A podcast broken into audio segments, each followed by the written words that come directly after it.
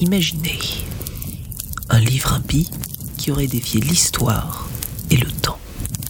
Un livre maudit à tel point que toutes les institutions de la société l'auraient interdit à un moment ou un autre. Un livre au contenu aussi mystérieux que sa propre origine, au nom qui n'est que chuchoté par quelques initiés, et dont la simple vue peut altérer votre santé mentale. Aussi appelé Halazif, il est également connu sous le nom de Necronomicon. Amis du jour, bonjour. Je suis Al2SF et vous écoutez Anormalie.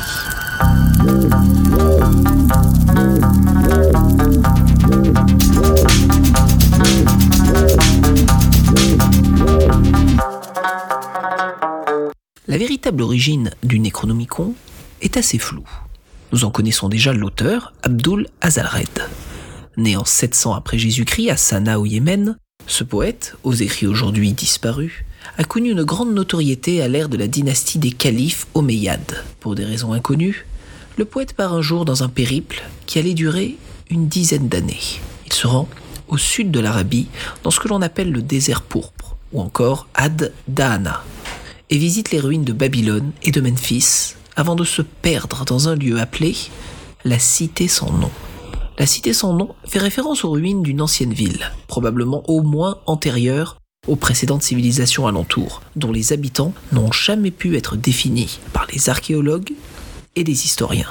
Même si, des centaines d'années plus tard, au début du 19e siècle, le journal d'un aventurier, ayant visiblement perdu la raison, fut retrouvé.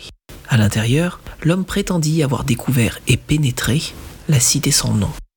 En plongeant dans les profondeurs de son sanctuaire, l'aventurier écrit avoir vu des fresques décrivant une peuplade reptilienne.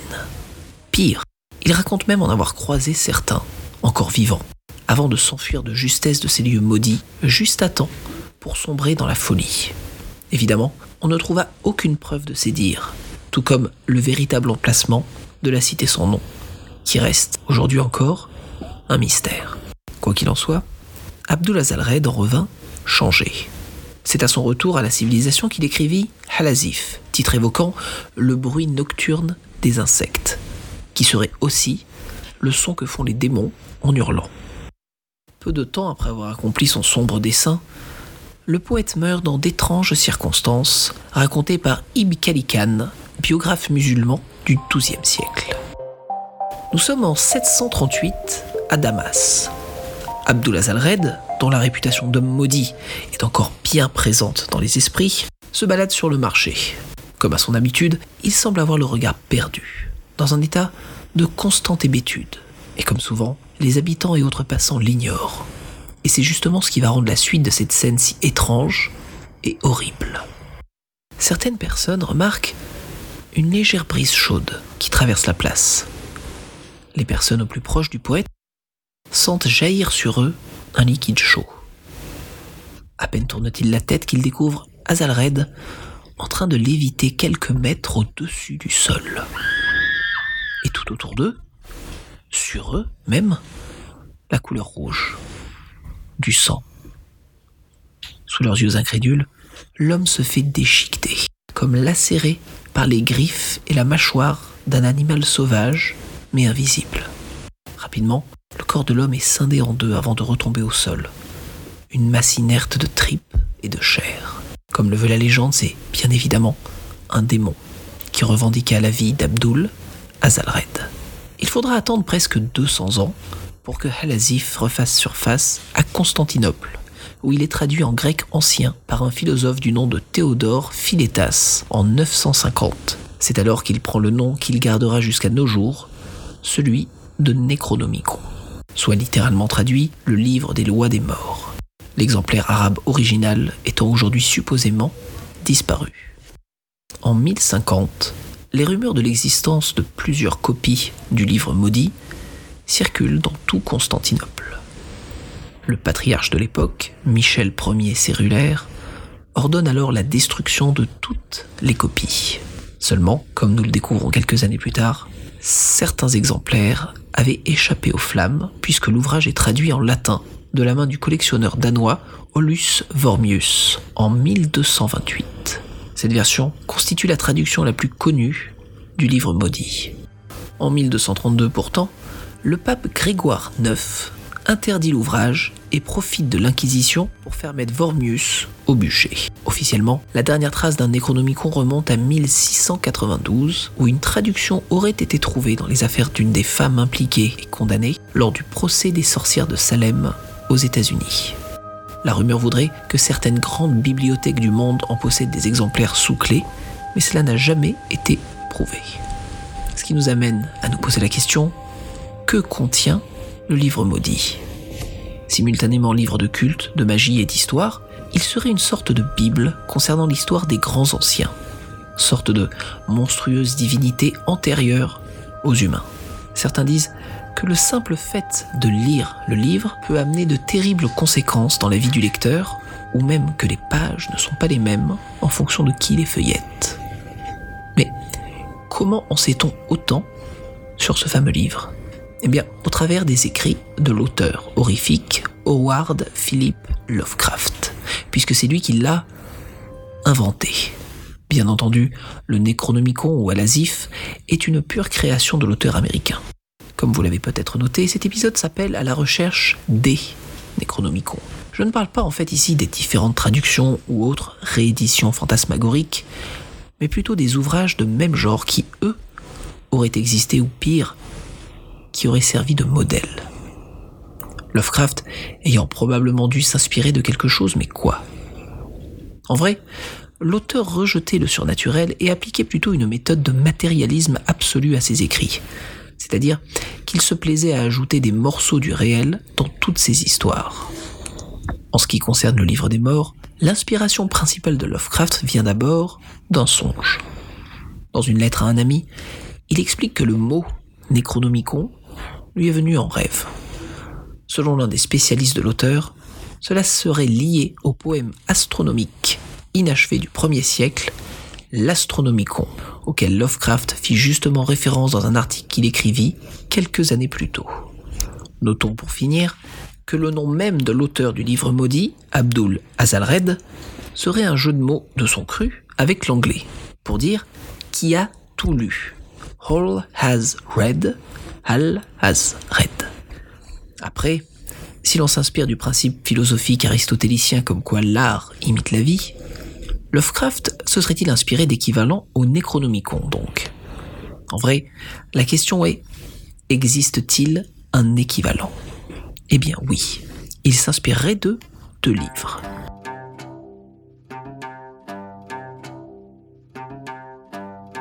Il y a d'abord le mystérieux livre de Xian, traité de bouddhisme tibétain évidemment plus penché vers l'ésotérisme, qui concorde avec le Necronomicon de par son aspect éthéré. Je m'explique. Personne n'a jamais vu ce livre, puisqu'il n'existe qu'au travers de l'ouvrage de Helena Blavatsky, La doctrine secrète, étudiant des morceaux ou stances de ce fameux livre de Xian. Nous serions bien entendu en droit de se demander s'il existe vraiment. Déjà, apprenez qu'il ferait partie d'un plus gros ouvrage nommé le livre de Kyuti, qui est un ensemble de textes sur le bouddhisme tibétain, donc. Xian étant la partie plus sombre. Même si son existence n'a jamais été prouvée officiellement, les spécialistes semblent tous approuver, historiquement parlant du moins, les extraits cités par l'auteur. On comprendra qu'au niveau du mythe, Lovecraft a pu s'inspirer de ce très mystérieux livre de Xian. Parlons enfin de celui que je considère comme le véritable Necronomicon, le Picatrix. Le Picatrix, qui n'est pas un Pokémon, est un traité de magie médiévale. En fait, traduction du Giyat Halakim, traité arabe du XIe siècle. Il s'agit d'un mélange de recettes de magie divisées en trois parties. Il y est question de sorts, de talismans et d'alchimie. C'est un véritable assortiment de l'ésotérisme appris au fil des siècles. Comment puis-je vous dire avec autant de certitude ce qu'il contient? Eh bien, simplement parce qu'il est facilement trouvable. Sérieusement, vous pouvez même le trouver sur Amazon si vous voulez. On peut donc en déduire que Lovecraft se serait inspiré de ces deux ouvrages pour former son propre livre maudit. Le mystère du premier et le contenu et l'origine du second. Ajoutez à cela un titre qui apparaît dans un songe et vous obtenez le Necronomicon. Il reste enfin une dernière théorie, comme quoi, malgré toutes les évidences du contraire, le Necronomicon existerait bel et bien, et Lovecraft se serait joué de nous. Voici les preuves qu'avancent les praticiens de cette théorie. En partant du principe que le livre existe, certains estiment que l'auteur aurait eu une copie entre les mains grâce à son père, franc-maçon d'une loge égyptienne et supposément gardien de savoir secret. Alors qu'il n'y a aucune preuve comme quoi H.P. Lovecraft était lui-même franc-maçon, beaucoup semblent croire que les biens maudits du père auraient été transmis au fils juste avant qu'il ne perde la raison. Ce qui est le seul fait avéré de cette partie de la théorie puisque Winfield Scott Lovecraft perdit bel et bien la raison et fut même interné. Pour se protéger, Lovecraft aurait donc gardé le secret, profitant uniquement de ses récits de fiction pour y glisser des bribes de vérité concernant le livre maudit. L'argument principal étant qu'au bout du compte, il est impossible de prouver que le livre n'existe pas, même si Lovecraft lui-même le dit verbatim dans un magazine quand on lui pose la question. Non, plus que jamais, tout cela relève de la théorie du complot. Et justement, parlons-en. Vous connaissez bien entendu le concept des Illuminati, ces forces secrètes qui nous gouvernent et qui, si vous creusez encore un peu, sont composées de créatures d'origine reptilienne. Eh bien, tout ce folklore aurait justement émané, entre autres, des écrits de Lovecraft. Souvenez-vous, des habitants reptiliens de la cité sans nom, prédatant l'histoire des hommes. Non, à n'en pas douter, il s'agit bien là d'une paternité évidente avec toutes ces théories du complot. Certes, l'art imite la vie, mais ce même principe s'accorde aussi sur le fait que la vie peut imiter l'art. Et même si Lovecraft appliquait sa méthode de matérialisme absolu, d'injection du réel dans ses histoires, nous arrivons toutefois à un moment effrayant où oui, une des histoires de Lovecraft se serait prouvée un tant soit peu réelle. Écoutez plutôt. Nous sommes à l'été 1997. Les réseaux hydrophones de la National Oceanic and Atmospheric Administration, ou NOAA, captent un son sous-marin impossible à identifier. Analysé à tort et à travers, les spécialistes n'ont pu qu'éliminer les solutions suivantes. Il ne s'agit ni d'un volcan sous-marin, ni d'un tremblement de terre ou même d'un sous-marin, simplement. Les célèbres Blop et Slowdown, de leur petit nom, furent enregistrés sans que l'on puisse précisément déterminer leur identité. Le point d'origine de ce son Eh bien, dans l'océan Pacifique, précisément situé au niveau du point Nemo, soit le point maritime le plus éloigné de toute Terre. Ainsi nommé en hommage au capitaine inventé par Jules Verne dans 20 milieux sous les mers, Nemo vient du latin ne hemo, devenu hemo, forme archaïque de homo, homme. Nemo veut donc dire pas un homme ou personne. Ça tombe bien, c'est exactement ce que vous trouverez là-bas. Personne. Ce point est situé entre la Nouvelle-Zélande et l'Amérique du Sud. La Terre la plus proche est l'île Ducie, à 2688 km de là, ce qui représente, vous en conviendrez, un bon nombre de brassées.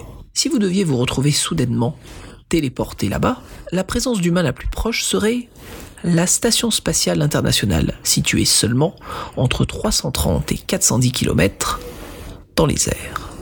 L'eau Étant un conducteur de son puissant, ces bruits furent répercutés jusqu'à 500 km par des hydrophones.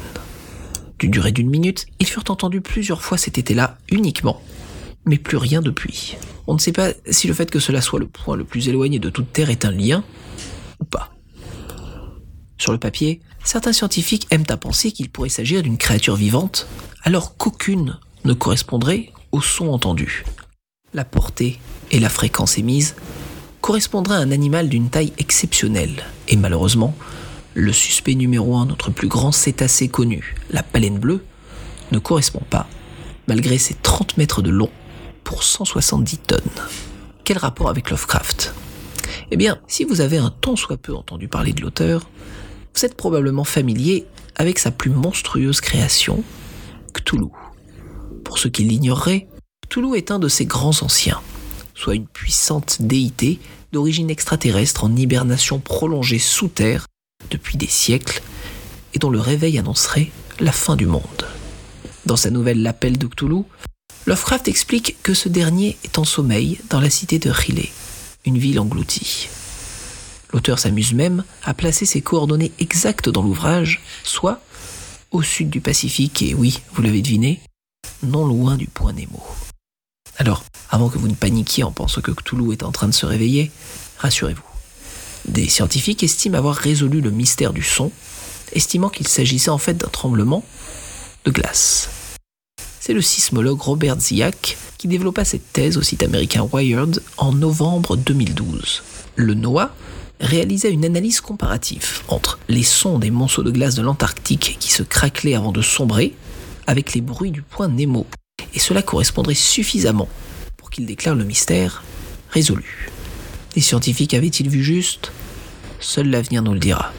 D'ici là, je me permets de vous conseiller d'éviter les lieux car, comme l'écrit Lovecraft lui-même, dans sa demeure de Riley, le défunt Cthulhu rêve et attend. Sur ce, amis du soir, bonsoir.